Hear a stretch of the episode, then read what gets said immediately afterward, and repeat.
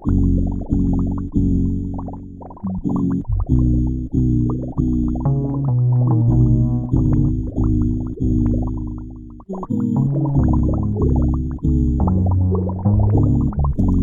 yeast sat discussing the possible purposes of life. Because of their limited intelligence, they never came close to guessing that they were making champagne.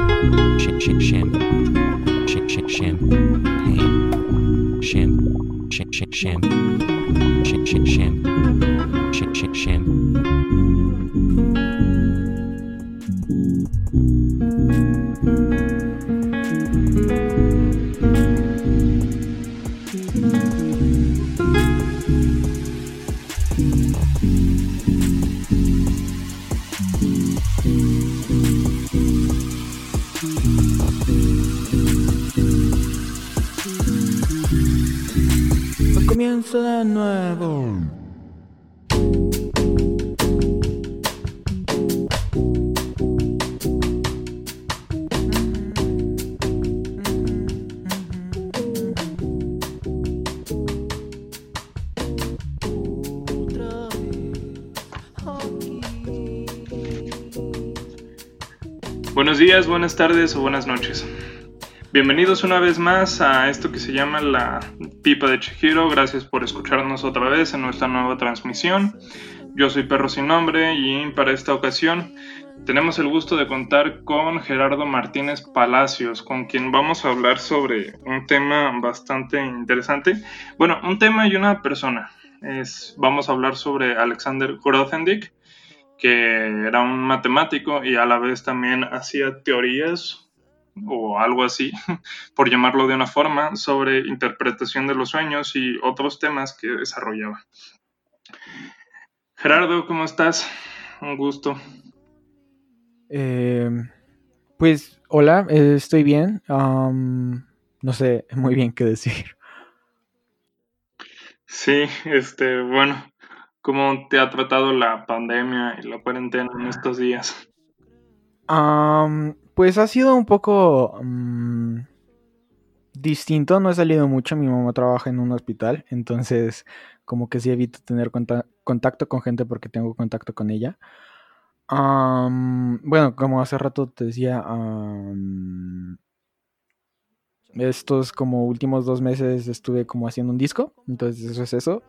He estado como siguiendo leyendo a Grothendieck y Grothendieck, nunca me decido por cómo pronunciarlo. Y pues eh, supongo que ahora pienso trabajar en la tesis un poco de manera más en serio. Sí, es, es complicado. Espero que estés bien y también tu mamá y tu familia, con más que tienes una, una exposición al problema tan directo. Y sí, también este, bueno, ya sabes, a mí me gusta mucho tu proyecto de que tienes este a la par de tu desarrollo académico como Johnny Laboriev, tu nombre artístico. También espero que más adelante en la conversación podamos hablar sobre él. Pero bueno, este, vamos a empezar. ¿Qué nos puedes decir tú sobre Alexander Grothendieck? Supongo que lo primero que puedo decir es mi relación con él. y mi relación con él comenzó porque escuché una frase. La frase era, era acerca de, que en la matemática había dos maneras de, resolver un problema. Eh, y, y entonces daba una metáfora, ¿no? Hay dos maneras de abrir una nuez. Eh, la primera manera es tomando la nuez, agarrando un martillo y como golpeándola hasta que se abra, ¿no? Pero hay una segunda manera que es un poco más sutil, ah, que es tomas la nuez y la sumerges en algún tipo de, líquido. Pues dejas pasar tiempo, ¿no? Dejas pasar un día y al día siguiente como que frotas la nuez, ¿no? Sacas la nuez del líquido, la frotas y luego la vuelves a meter. Que em, cabe decir el líquido puede ser agua. y entonces después dejas pasar una semana, tomas la nuez de nuevo, la frotas un poquito y después dejas pasar otra semana, tomas la nuez de nuevo, la frotas un poquito y así eso lo haces por meses y meses y meses y un día la nuez se abre sola. y cuando oí esa frase, yo, yo estaba en la mm, Olimpiada de Matemáticas y al estar en la Olimpiada de Matemáticas, mi relación con la matemática principalmente era a través de los problemas de Olimpiada. Y la idea de, de poder resolver problemas de manera tan sutil se me hacía atractiva, me llamaba mucho la atención. Entonces esa frase como que reverberó en mi cabeza eh, una y otra vez como a lo largo de, los años mientras estudié matemática pero nunca, nunca creí poder acceder a ese poder, al poder de abrir la nuez con el agua. Y eso me ocasionaba un poco de frustración, eh, me frustraba un poco de no poder abrir nueces con agua. Pues cabe decir que Grothendieck eh, desarrolló em, áreas muy importantes, estructurales dentro de la matemática que iban asentando el conocimiento, eh, principalmente dentro de la geometría algebraica y la teoría de categorías. Y era conocido por, por su habilidad para desarrollar como, ir desarrollando teoría que de repente volvía, no obvios los problemas, pero, pero manejables. Em, como que lograba cambiar la perspectiva de los problemas para que se volvieran evidentes, de cierta manera. Y pues eso, también es conocido, bueno, sus papás eran, sus papás eran anarquistas, eh, estuvieron, creo, no, recuerdo muy bien, eh, pero estuvieron viviendo como refugiados un, un, buen tiempo en algún momento, pues Grothendieck eh, entró en contacto con la matemática y rápidamente se, rápidamente se volvió una estrella. Es conocido por en algún momento abandonar la matemática porque tenía conflictos con la manera en la que se financiaba. Porque mucha investigación matemática es financiada por pues centros de investigación, ya, eh, bueno, por ejemplo, en la actualidad mucha matemática se financia por la CSA de Estados Unidos. Déjame buscar. Sí, sí pero o sea, eh, básicamente toda esta extracción de datos que se hace por eh, de parte de los distintos gobiernos está hecha con, con herramientas matemáticas. Ah, no, no, ok, ok, ok, ok. Es, la NSA, la NSA. Pues la, Agencia de Seguridad Nacional de Estados Unidos. y no solo eso, o sea, como eh, distintos tipos de ejércitos, como eh, vierte el dinero, ¿no? Entonces, Grothendieck también es conocido por, por su activismo, su activismo político. En algún momento, durante la, durante la guerra de Vietnam, por ejemplo, se fue a, enseñar teoría de categorías a Hanoi durante la guerra, eh, de manera, o sea, como una manera de protestar. Cuando finalmente se separó de la matemática, se fue a vivir, intentó formar una comuna, pero la comuna fracasó por, pues, conflictos personales entre los miembros. Entonces finalmente decidió como vivir apartado eh, mucha gente como por eso lo tacha de loco. Por, en primera por abandonar la matemática, rechazar premios y recluirse de la manera en la que se recluyó. Incluso hay anécdotas de que en algún momento su dieta entera consistía de sopa de dientes de león. Así que, así que eso, e, e, ese es como un esquema de la vida de, de Grothendieck pequeño.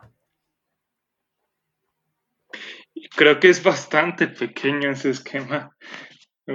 también de, las cosas que he leído, bueno, del libro que me pasaste.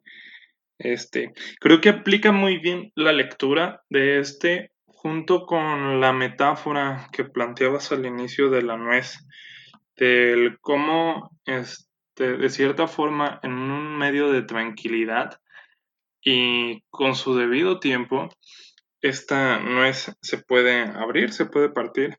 Entonces, bueno, de lo que he leído y que, como ya te mencionaba antes de empezar a grabar, que he vuelto varias veces sobre un mismo párrafo, creo que es como el momento en el que dejo reposar.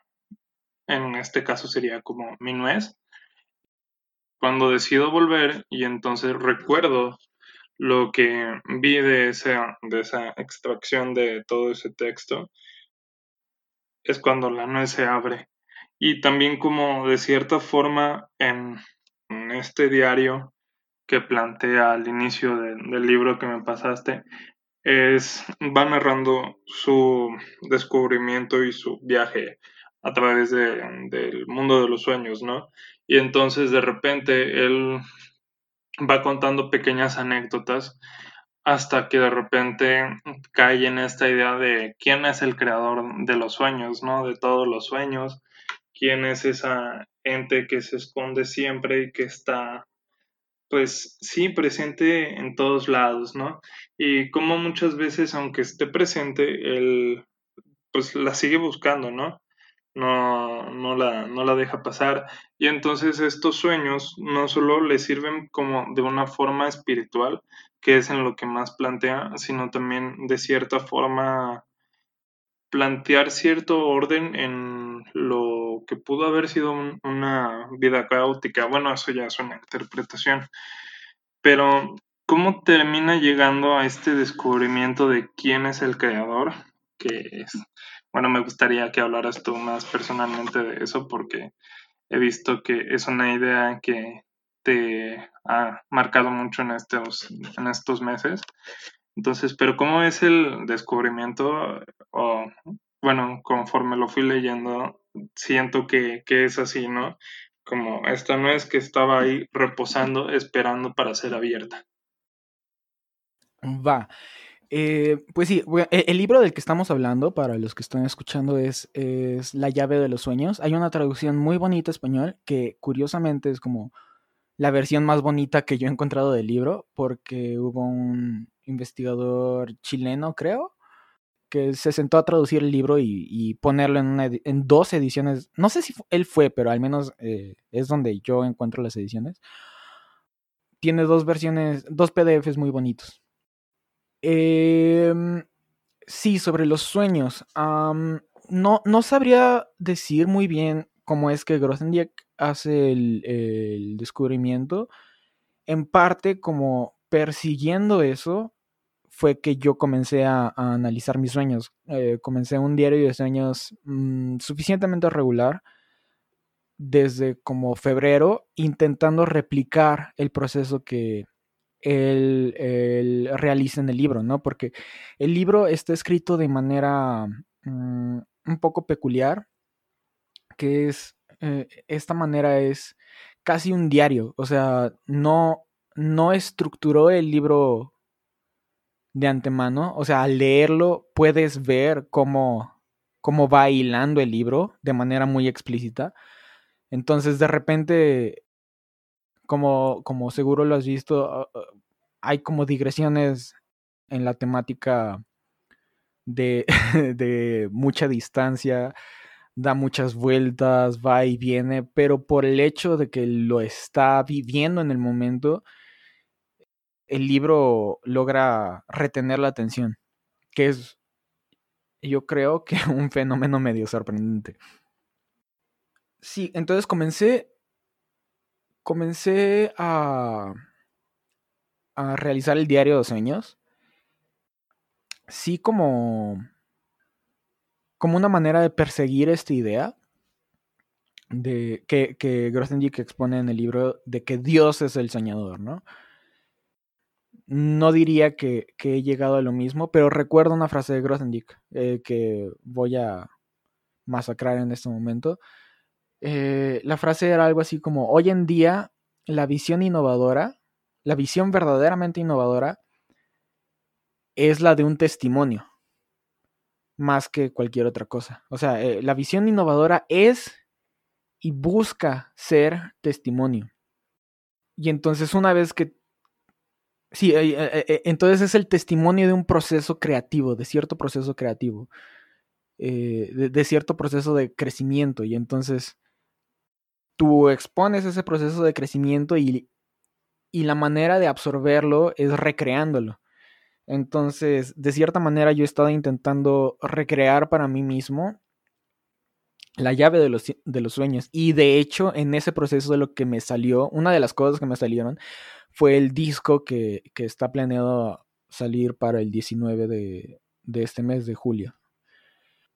Entonces, no, no diría que he llegado al punto de poder decir yo que Dios es el Señor, como Grothendieck se atreve a decir.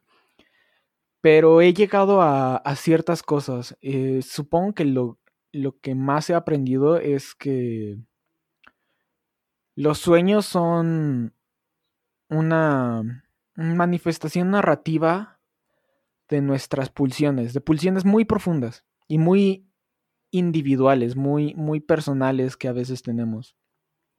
Y cuando no somos tan conscientes de estas pulsiones, pues se nos pueden salir de control, ¿no?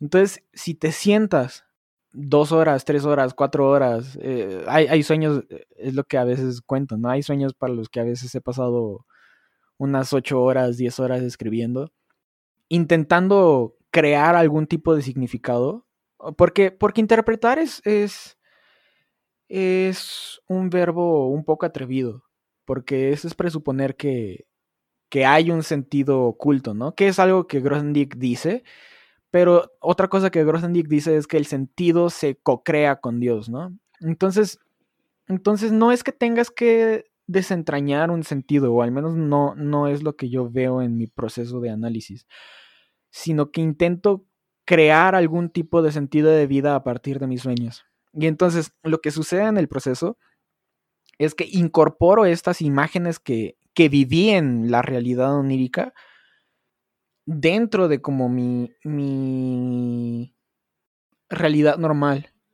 Y voy construyendo cierto, cierto sentido. Y a partir de ese sentido surgen, surgen cosas muy interesantes pues, o sea, surgen, he llegado como a a motivarme de manera muy grande por cosas sobre las por cosas por las que quería sentir motivación.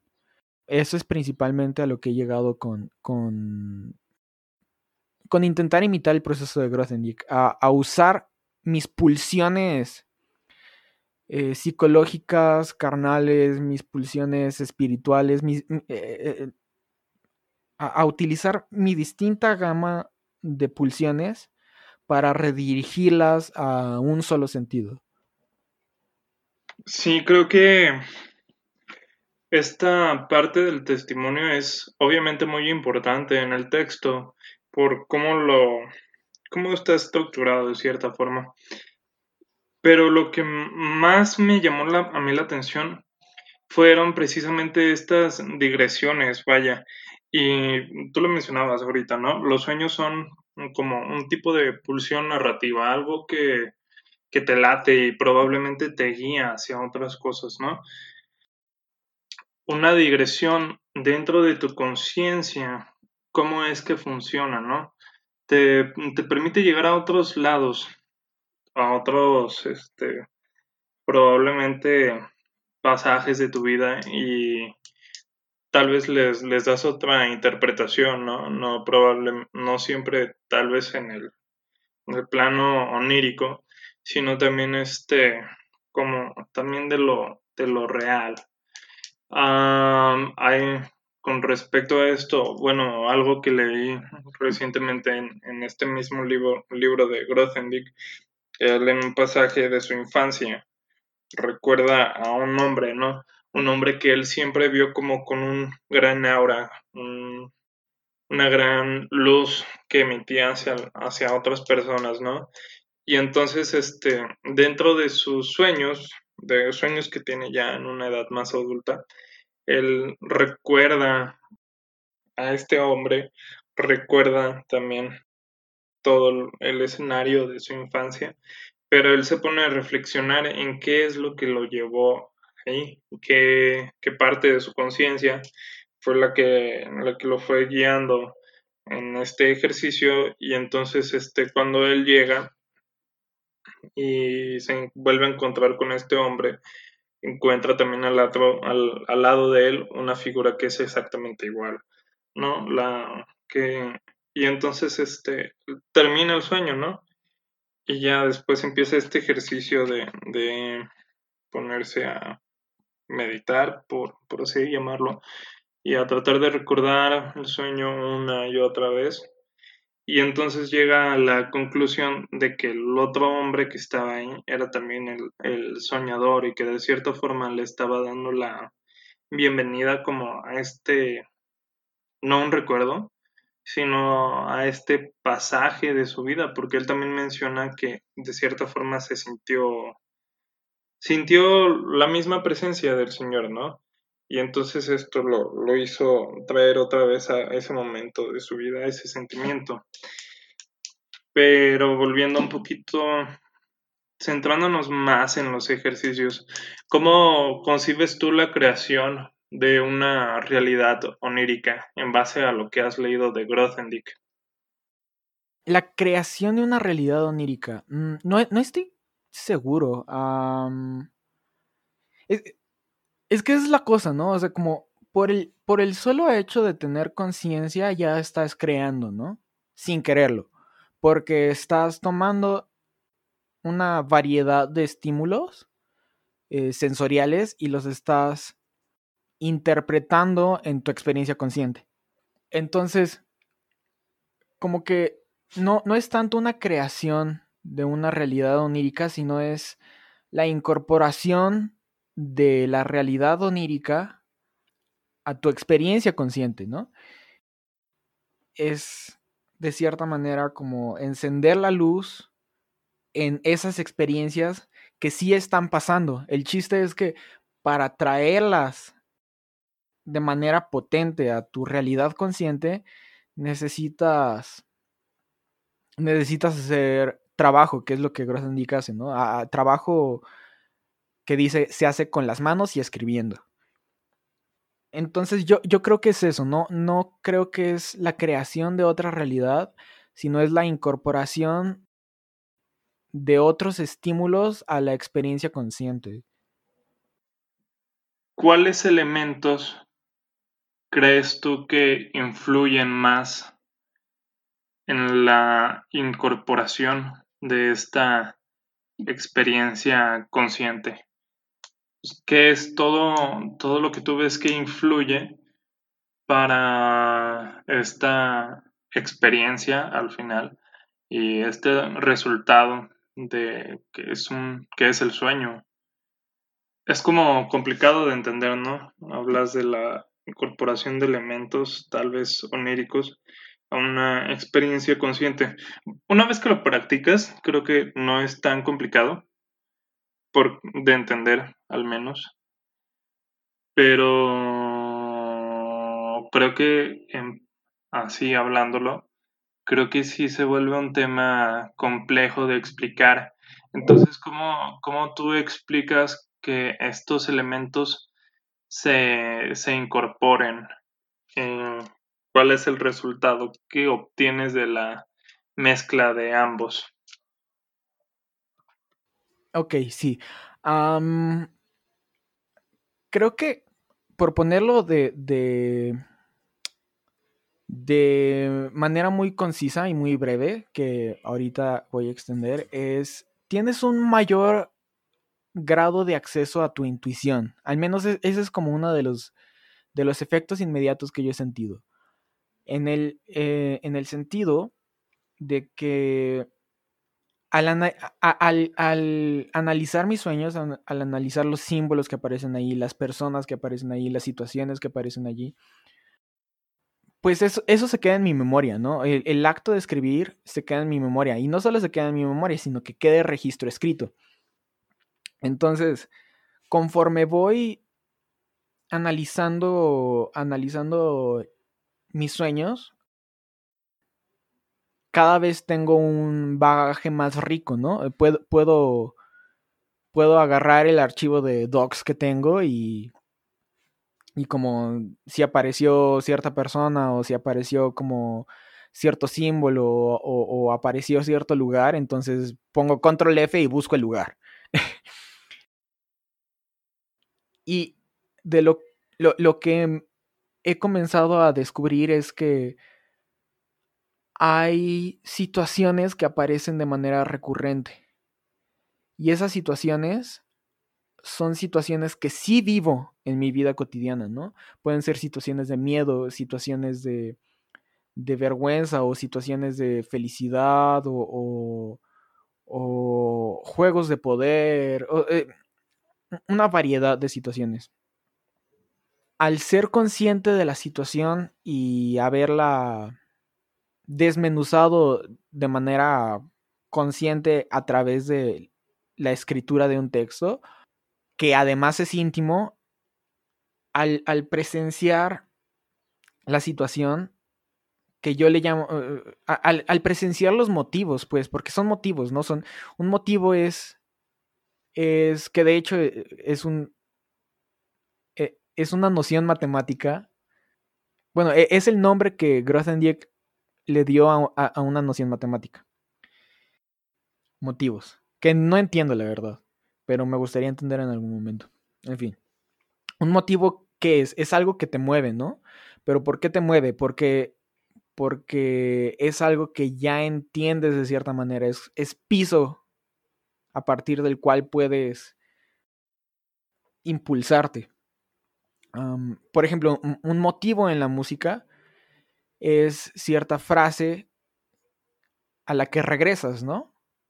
Entonces, ¿Por, qué son importantes los motivos en la música? Pues porque regresas a ellos y entonces puedes hacer diálogos entre, entre, las, incidencias pasadas del motivo.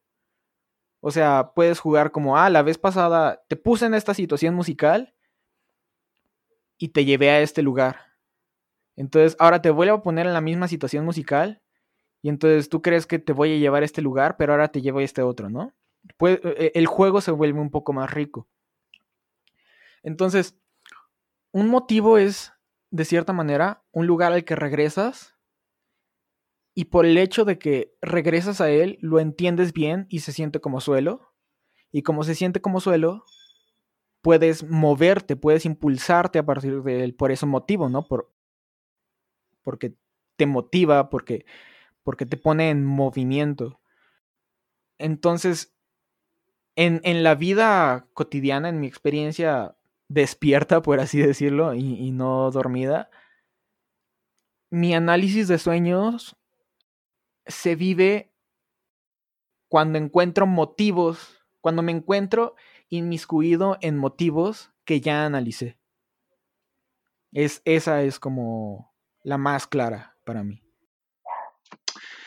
Mencionas que hay situaciones recurrentes que se dan en los sueños, incluso, pues, bueno, los llamados motivos o eso que te, que te vuelve de cierta forma a un plano más centrado, que incluso, pues, le da movimiento, ¿no? Pero ¿qué pasa cuando no hay ninguna situación recurrente de tu realidad en, un sueño. ¿Qué, ¿Qué, sucede ahí cuando todo lo que ves así de plano, que sueñas, dices, ah, la mecha, esto está completamente surreal, ¿no? ¿Qué sucede en ese momento? Es, es que esos son los sueños en donde tardo 10 horas escribiendo. Vaya.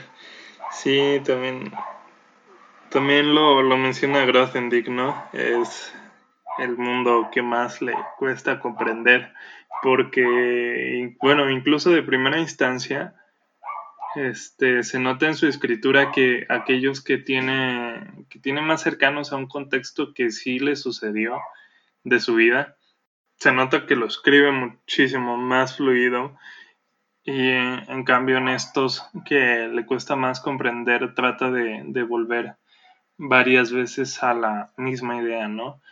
Esta, esta no es que no consigue abrir del todo y que va tratando de abrir una vez más. En sí, aparte de escribir tu sueño de una forma más espiritual y incluso tal vez tanto psicológica, ¿en qué consiste este ejercicio más allá del hecho de sentarte y tratar de recordar cada detalle de tu sueño y escribirlo? O sea, ¿con qué implicaciones este, mentales y del, tú mismo, cómo, qué es lo que sientes conforme vas haciéndolo más seguido, qué, qué implica, qué es todo lo que tú crees que abarca la realización que, de estos ejercicios que has tenido desde hace ya un par de meses. Pues, hasta cierto sentido, eh, la, la pregunta central es, ¿qué estamos haciendo aquí, no? O sea, naciste, estás aquí y pues ahora qué. Em, y entonces como que vives un rato y, y, vives un rato antes de hacerte estas preguntas como... No, no, no que no, no que uno no se las haga cuando tiene cinco años, tres años, dos años, ¿no? Pero hay un momento en el que dices como, bueno, o sea, ya neta, ¿no? Ya neta, ¿qué?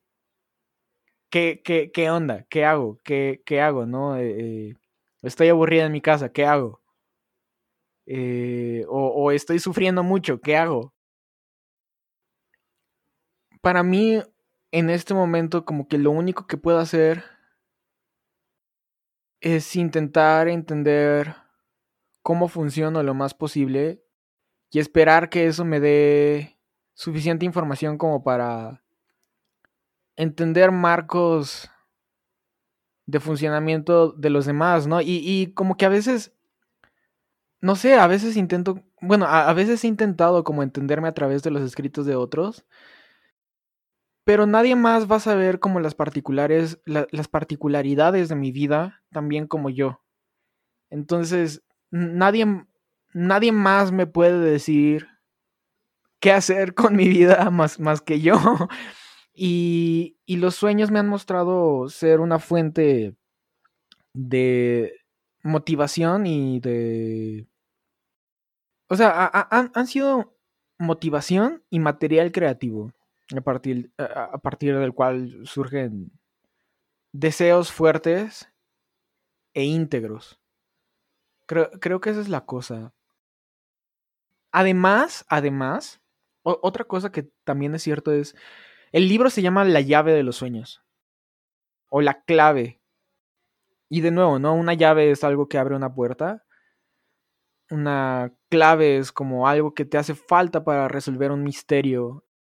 En, en la música, por ejemplo, una clave es la... Bueno, e, en... Tal vez voy a decir barbaridades, ¿no? Pero e, es la manera en la que interpretas los sonidos de manera contextual para interpretar cierta tonalidad. Una llave es algo que abre puertas, pero al mismo tiempo es un marco de acción. Entonces es un marco y algo que abre. Entonces es un marco de acción o un, un marco de interpretación que cuando creas o le pones atención, abre puertas. Entonces, cuando tienes más puertas abiertas, tienes más libertad. Eso es lo que sucede. Y para mí la, la clave, la llave de los sueños ha sido la sensación, que es algo que, que de lo que Grothendieck habla en el primer capítulo, ¿no? Es, es esta intuición primigenia esta intuición primigenia sobre lo que debes de hacer. Y entonces al, estar en contacto con los motivos que me sirven como marcos de interpretación, sé de manera más carnal qué es lo que debería de hacer a nivel de movimiento, pues a nivel de, de mover mis manos, mover mi cabeza, mover mis pies. Y pues eso es importante, eh, el, el tener la intuición primigenia de a dónde debes de ir, porque eso te quita muchos problemas de decisión. Y, precisamente parte de lo que habla Grothendieck, que esa intuición, que, e, es donde habla acerca de, de cómo esta intuición la asocia con su niño interno, ¿no? En la casa que es su psique. Sí, sí, en la casa que es su psique. Entonces, el niño interno usualmente trae caos a la casa, ¿no? Y entonces las figuras paternales o maternales que son las encargadas de, establecer el orden social dentro de la casa, tienen que como suprimir al niño, ¿no? Que es un poco como, como el superego y como la intuición primigenia. Entonces, ajá, como que precisamente una gran parte del libro habla sobre cómo este instinto primigenio muchas veces es revolucionario precisamente porque va en contra de las normas sociales, en contra de, de los estándares sociales que se intentan imponer y en ese sentido es revolucionario. Y, es interesante porque precisamente siento yo que, y es algo de lo que también habla Grothendieck, la razón por la que muchas personas sienten aversión hacia sus sueños es por el temor, porque va en contra, muchas veces los sueños te ponen en situaciones, especialmente si todavía no los trabajas de manera consciente, te ponen en situaciones que son éticamente dudosas. Entonces, te ponen un cierto dilema ético. Parte del interpretar el sueño, parte de crear el significado del sueño está en cómo reconcilias tu ética con la pulsión. Me queda claro cómo a través de los sueños uno entiende cómo funciona, pero lo que no me queda tan claro en tu explicación, bueno, porque fue, fue algo que, que comentaste, que a través de los sueños entiendes cómo funcionas tú y también los demás.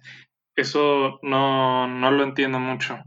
¿Cómo, ¿Cómo, es que ese niño interno va a entender a través de, de este viaje y de su casa, va a entender cómo funciona los demás, cómo funciona alguien que no, el otro, pues, cómo, cómo funciona. También, este, aparte de esa pregunta, no, ¿qué, queda ¿Qué, bueno, a ti, ¿y qué crees que dé más miedo? ¿Conocerte a ti mismo o conocer cuál es la realidad de los demás? Va, eh, pues creo que ambas pueden ser igual de aterradoras, que es algo de lo que habla Grothendieck, ¿no? El miedo a conocer. Y precisamente como que uno conoce a los demás, porque hay, hay ciertas fuerzas egóticas que te impiden conocer al otro una es el miedo, pero, pero hay fuerzas que te llevan a querer conocer al otro, ¿no? Que, digo, suena trillado, pero, pero pues es el amor, ¿no? Y entonces parte de lo que hace Grothendieck es, intentar dar un bosquejo de cómo funciona el amor como proceso humano eh, en los distintos niveles, ¿no? Mm, tanto espiritual como, como intelectual, como, como carnal. Eh, de hecho, él una de las cosas que dice es que, especialmente en otro de los libros que tiene, que es ah, Cosechas y Siembras, en donde habla sobre su carrera en matemática, habla sobre cómo eh, la matemática para él es un fruto de, del amor por conocer esta estructura. Y entonces, pues cómo funciona e, este proceso de conocimiento, este proceso amoroso del conocimiento por el exterior. De repente algo llama nuestra atención, ¿no? Y esta chispa de atención brilla, es un brillo. Eh, y, en este brillo, intenta, este brillo nos lleva a tener cierta pulsión por acercarnos al exterior, por movernos. Al movernos, nos exponemos, ¿no? Porque cambiamos, o sea, cedemos la, la comodidad de la estabilidad, de la inacción, por el caos que implica moverse. Entonces te mueves, él, él hace la analogía de, de, un pan y un ajo, ¿no? Una vez que te mueves y entras en contacto con la persona o la situación o el objeto o, la cosa que destelló el brillo, y una vez que entras en contacto, eh, se produce un intercambio de sustancia entre las dos partes. Eh, y entonces en la analogía del pan y el ajo es, pues tú puedes agarrar un pan y agarrar un ajo y si frotas el ajo con suficiente, por, por suficiente tiempo con el pan, en algún momento el pan va a saber ajo, ¿no? Y entonces, en ese intercambio de sustancias, en ese intercambio de información, hay cierto proceso de digestión de, la nueva información, ¿no? O sea, eh, que en cierto sentido es, es un proceso epistemológico, pero a veces olvido que, la epistemología, e, es el proceso epistemológico, sucede en, todas las capas de, la experiencia humana, ¿no? O sea, cuando, cuando alguien te interesa, cuando una persona te interesa y, y despierta ese brillo, por ejemplo, quieres conocer, ¿no? Quieres conocer, te lleva a moverte, te lleva a exponerte, te lleva a vencer esas fricciones del ego, te expones, entonces sucede esta fricción y entonces del intercambio entre las partes, tiene que necesariamente haber un cierto alejamiento para la digestión de, de la nueva información, ¿no? Entonces, hay un cierto alejamiento, ambas partes procesan el intercambio y después puede suceder otra chispa, ¿no? Entonces son como procesos cíclicos, procesos cíclicos, procesos cíclicos. Entonces, e, este es un proceso que siempre está sucediendo. Pero los sueños en lo que ayudan es, es que te ponen en contacto con la sensación carnal y, sensorial, con, una sensación primigenia del deseo, de ese brillo, porque es potente el brillo. Entonces, cuando entras en contacto con, con la potencia del deseo primigenio, aceleras la parte de, de vencer tus fricciones. Entonces es más fácil que, que entres en contacto y entonces este proceso cíclico se acelera un poco. Entonces comienzas a conocer las cosas que te interesan, las cosas que te interesan, las cosas que amas. Comienzas a conocer aquello que amas más rápido. Te deshaces un poco de, de las fricciones del ego. No, no por completo, pues, porque es difícil, pero, pero aceleras un poco el proceso de, de distanciamiento del ego. Bien, bien, bien, bien, bien. Ahora sí, como dijiste hace rato, pues ahora qué, ¿no? Este, dijiste que hay un momento en el, en el que uno se pregunta, ¿no? Pues ahora qué, qué, qué estoy haciendo aquí. Me parece que no solamente se limita al análisis de los sueños, sino también de cierta forma se desarrolla en todo esto que plantea Grothendieck, se desarrolla una filosofía de vida desde, desde varios puntos, ¿no? El existencialista, el, la epistemología también, un tanto también esto que va enfocado a las sensaciones, el, no placeres, pero tal vez sí como el disfrute de, cierta, de ciertas cosas, ¿no? Este, y no tanto como sensaciones físicas, sino más bien como sentimientos. Que, bueno, también los sentimientos son físicos, pero hay, siento que hay algo espiritual muy profundo en cada uno de ellos. Mm, bueno, este, creo que tenemos un panorama ya bastante amplio para las personas que nos están escuchando, pero igual creo que no está de más, no, no sé si tengas algo que agregar para ya ir como concluyendo un poquito porque ya casi llevamos una hora. Bueno, este, sí, pues la verdad sí, no sé, creo que hay mucho para reflexionar, hay muchísimo material para ir hablando tal vez otras dos horas, pero sí me mencionaste ahorita también lo del, lo del amor como proceso. Creo que ahondaste un poco en esa idea, pero me gustaría que antes de que dieras tu reflexión final, que profundizaras un poquito, si puedes, en esta, en esta idea del amor como proceso. Sí, pues es que precisamente iba a decir como algo que, por ejemplo, me di cuenta, y, y, lo dice en, sus, en su libro, pero, pero no sé si de manera tan explícita, pero me lo apropié hasta que analicé mis sueños y me ha sido muy útil, ¿no? Pero especialmente en las relaciones humanas, digamos, eh, sí, o sea, especialmente en, en las relaciones humanas, hay, hay cierta aparición de, del deseo por otras personas, ¿no? Eh, que puede tener distinto tipo de motivaciones. Puede ser que alguien te llame la atención de manera intelectual, alguien te llame la atención porque se te hace una persona bella, alguien te llame la atención porque se te hace una persona interesante. Entonces hay, hay distintos tipos de, de, de, maneras en las que uno siente el amor por otras personas. Que, que creo que está presente en cualquier interacción voluntaria con otra persona.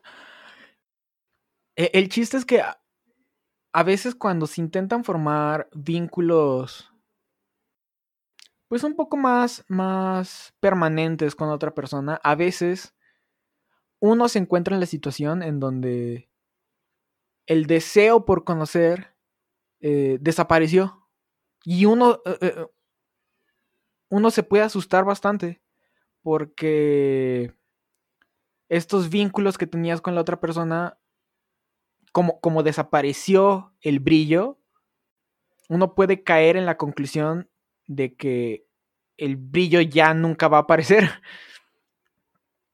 es una situación en la que yo me he encontrado de repente, ¿no? Y entonces, por ejemplo, a mí me ha tocado vivir que de repente me alejo mucho de ciertas personas o de todas las personas en general. Y a veces si no recuerdas que, es simplemente parte del ciclo de conocer a las personas, puedes pensar que, te vas a alejar por, por siempre, ¿no? Pero no, o sea, muchas veces solamente es parte del proceso de, de digestión de la información de conocer a otra persona. Y eso ha calmado mucho mi, mi ansiedad respecto de, de mis relaciones con otras personas. Y se me hace interesante. pues sí, eh, supongo que esa es una de las cosas que ahorita recuerdo que, que me han sido más, más mm, útiles. El recordar la, la ciclicidad en, en el amor por otras personas. No sé, eh, no sé tú qué tengas por decir acerca de todo esto.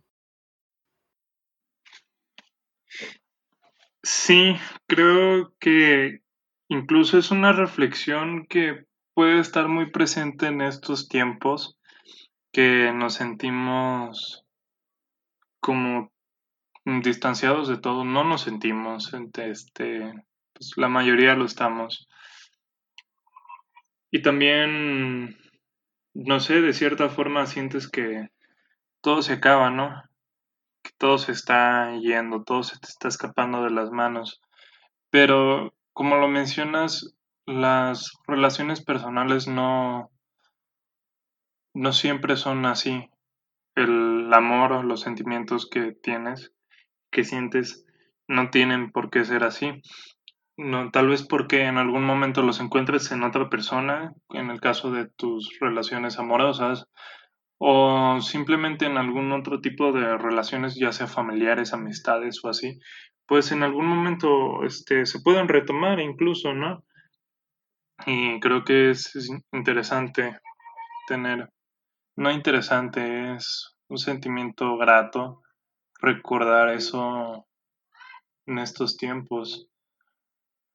Ah, pero en fin, creo que más que agregar algo sobre todo el tema, es seguir reflexionando y tratar de seguir entendiendo qué es lo que dice Grothendieck, volviendo otra vez a lo de la nuez, ¿no? Que tal vez en, en algún momento esa nuez se pueda abrir por completo y si no se abre por completo, pues sigues tratándolo, ¿no?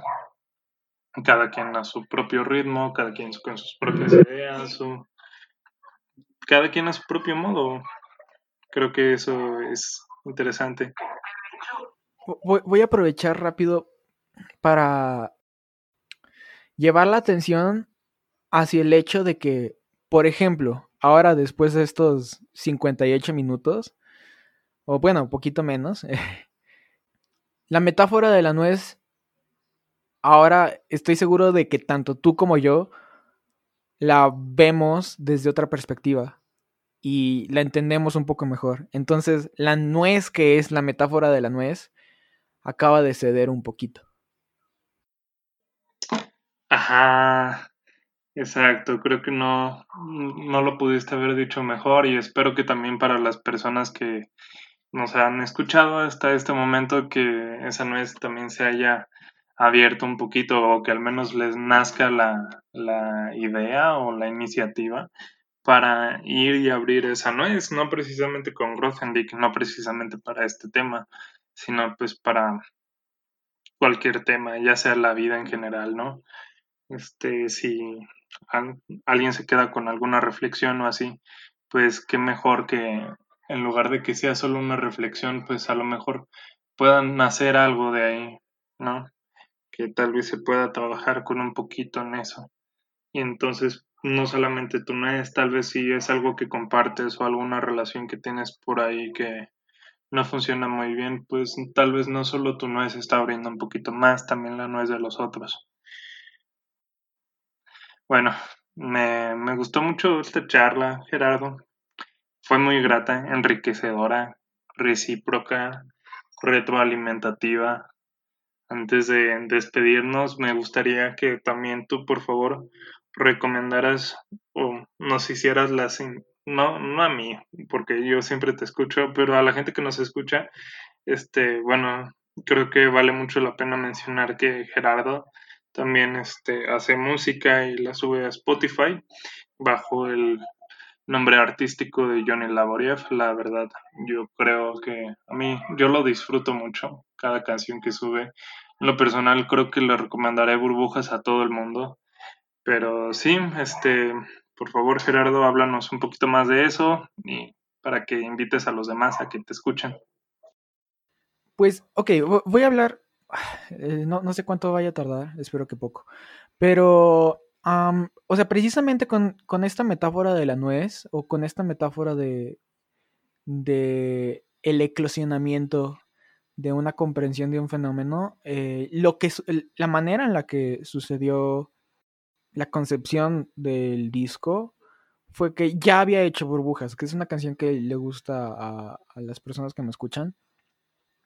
Y oí una metáfora que decía que las personas éramos como una burbuja de vacío, ¿no? Eh, entonces que a veces te identificas con la capa de la burbuja, pero realmente eres la burbuja y el vacío. Y cuando pierdes cuando pierdes la superficie de la burbuja, no dejas de ser, sigue siendo el vacío, solo ya no tienes la burbuja. y entonces oí esa metáfora y recordé que había escrito burbujas y activé como estos procesos de creación de significado de mis sueños, ¿no? Que es, ok, pues eso, eso significa, o sea, puede interpretar esta situación como que este significado ya existía en la canción de burbujas. Y entonces lo que me queda es como, como hacerlo florecer. Para, para retroactivamente darle ese significado. entonces fue explorar un poco como esto, ¿no? El, el, hacer eclosionar este significado en una canción que ya existía. Pues sí, el disco de nuevo va a salir el 19, entonces si están atentos pueden, pueden oír lo que salió y antes pueden como oír burbujas que fue la canción que de donde burbujeó el, el, disco entero. El disco se llama Metafísica. Y pues no sé qué decir. Mm, eso. Es muy interesante la cuestión meta de esta nueva versión de burbujas. Ahora me dan más ganas de, escucharla porque me gusta mucho el, bueno, las cosas que, valga la redundancia, son de cierto sentido meta, porque es como la referencia dentro de la referencia dentro de la referencia. Entonces, también con mayor razón, este, creo que es muy oportuno hablar de este tema y que coincida también con tu disco que va a salir próximamente. Este, igual, sí, les voy a dejar por aquí para que escuchen parte de... Ah, ok, sí. Eh, eh, es que sigo yaceando un poco, pero... Eh, una de las cosas que dice Grothendieck es que toda creación es una creación sin fin. Ah, en el sentido de que ah, a veces como que creas y dices como, bueno, eso ya estuvo, ¿no? Pero, pero es interesante crear a partir, digo, y esto es algo que todos hacemos de cierta manera, pero, pero ser conscientes de del crear a partir de lo que ya tienes, ¿no? como que cuando lo haces puedes ahondar más en, en, en los significados que vas construyendo para, para ti mismo. Y ya creo que ahora sí ya satisfice mi necesidad de hablar de, de eso. No, está excelente, la verdad. Yo también este, me, me quedo con ganas de seguir hablando. Tal vez incluso conforme avance en mi lectura y tú también avances en la lectura y los ejercicios, pues podemos hablar, ser una segunda parte de este tema y que sería muy interesante. Este, sí, también coincido con lo de Grothendieck, de la creación, bueno, de cierta forma, pues también yo tengo por ahí mis creaciones y sí, creo que cada creación es una creación sin fin. Siempre que vuelves a algo que ya hiciste, encuentras por ahí otros, otras digresiones, otros, este, mm, no, no sabría cómo llamarlos, como, sí, bueno, se entiende el tema. Uno nunca termina de explorarse a sí mismo, es lo que quiero decir. Pero bueno, sin más por agregar por el momento, este, hasta el momento. Yo fui Perro sin nombre, espero que este tema les haya gustado, los haya hecho reflexionar, los haya invitado a descubrirse de otra forma. Le agradezco muchísima, le agradezco infinitamente a Gerardo que haya aceptado la invitación para venir y hablar de este tema y entonces descubrirnos. Siempre digo que cada tema que se habla aquí es un poquito más de, cosillas para echarle a la pipa, para seguir fumando de todo un poco, ¿no? Y creo que este ha sido un tremendo pasadón por la pipa. Sin más por agregar por el momento de nuevo, los invito a que escuchen a Gerardo en, como Johnny Laboriev, lo pueden buscar en Spotify. No sé si hay alguna otra plataforma donde te podamos encontrar. Pues, o sea, YouTube, Apple Music, como todas estas cosas que la mayoría de la gente usa. Ah, En SoundCloud a veces como que tengo cosas que no tengo en otros lados, pero también a veces no está todo, entonces... Pues sí, si buscan en Google, ahí van a encontrar algo. es Y, Y-O-N-I, y después Laboriev con V al final. Eh, pues sí, eso es todo. Y, y gracias por invitarme. Es, eh, eh, fue muy divertido y, y- y me sentí muy halagado por la invitación. No, gracias a ti.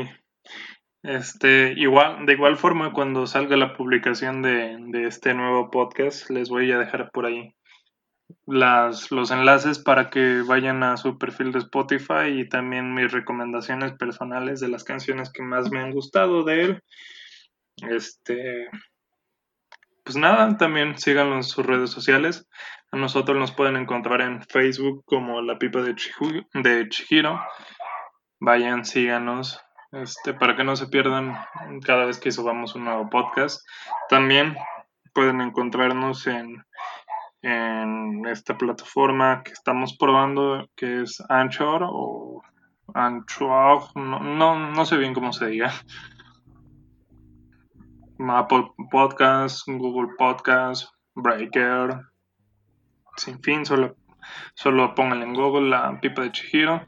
En Spotify, si nos siguen en Spotify, no olviden darle clic al botoncito de seguir para que cada que subamos un nuevo podcast puedan escucharlo.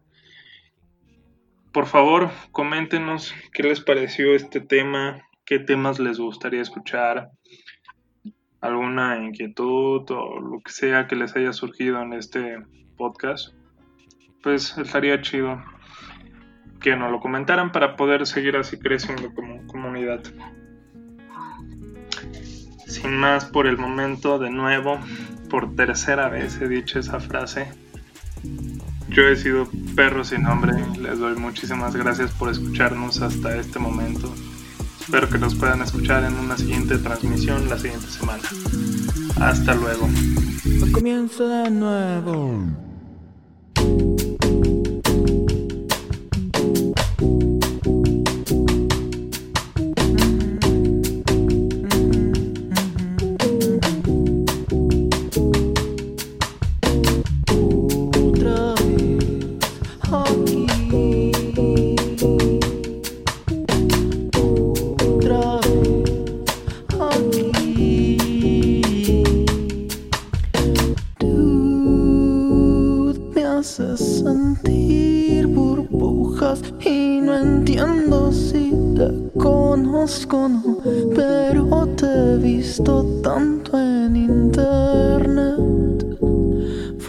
De viaje y me quedé toda la tarde en el café.